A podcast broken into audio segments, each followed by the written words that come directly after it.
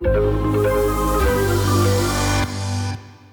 Hallo und herzlich willkommen zum Ideas Podcast von Societe Generale zum US-Börsenstart am Donnerstag, den 15. Februar. Die Wall Street hat nach den schwachen Inflationsdaten und dem anschließenden Kursrutsch ganz schnell wieder in die Spur gefunden. Gestern legten alle Indizes zu. Der Dow Jones war zwar etwas zurückhaltend mit einem Plus von rund 0,4 Prozent, der S&P 500 gewann dagegen fast 1 Prozent zu, der Nasdaq 100 sogar rund 1,2 Prozent. Die Stimmung ist also nach wie vor gut an der Wall Street. Das gilt auch für den deutschen Aktienmarkt. Der DAX erreichte bereits kurz nach Handelsstart ein neues Rekordhoch. Das liegt jetzt bei 17.089 Punkten. Zu den Gewinnern gehört die Commerzbank. Die Quartalszahlen kamen sehr gut am Markt an. Anders Airbus. Airbus enttäuschte vor allem mit der Prognose. Die Aktie gab leicht ab und war damit bereits einer der größten Verlierer im DAX. Den größten Sprung macht heute aber wieder einmal ein Nebenwert. Die Aktie von Elmos Semiconductor legte in der Spitze fast 12% zu. Grund waren, na klar, Quartalszahlen.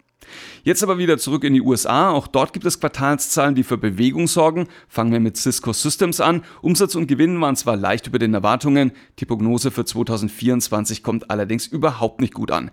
Die Aktie dürfte heute deutlich im Minus starten und wäre damit klar größter Verlierer im Dow Jones.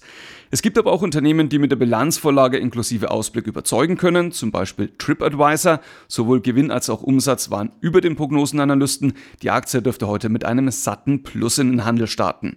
Nachbörslich steht ebenfalls noch die eine oder andere Bilanz an. Coinbase legt Zahlen vor, das wird besonders spannend. Die Aktie hat in den vergangenen Tagen ja bereits massiv zugelegt. Der Bitcoin Rally sei Dank. Auch heute dürfte es erst einmal kräftig nach oben gehen. Dann interessiert uns natürlich, wie die Wall Street in den Handel startet. Die großen Indizes werden mit wenig Bewegung erwartet.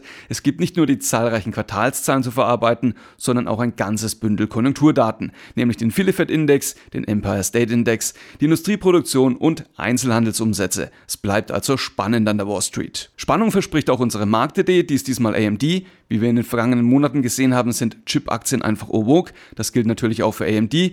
Das Papier hat im Januar sein Rekordhoch markiert. Seitdem erleben wir eine eine Seitwärtskonsolidierung. Aus technischer Sicht stehen die Chancen auf eine Fortsetzung des Aufwärtstrends gut.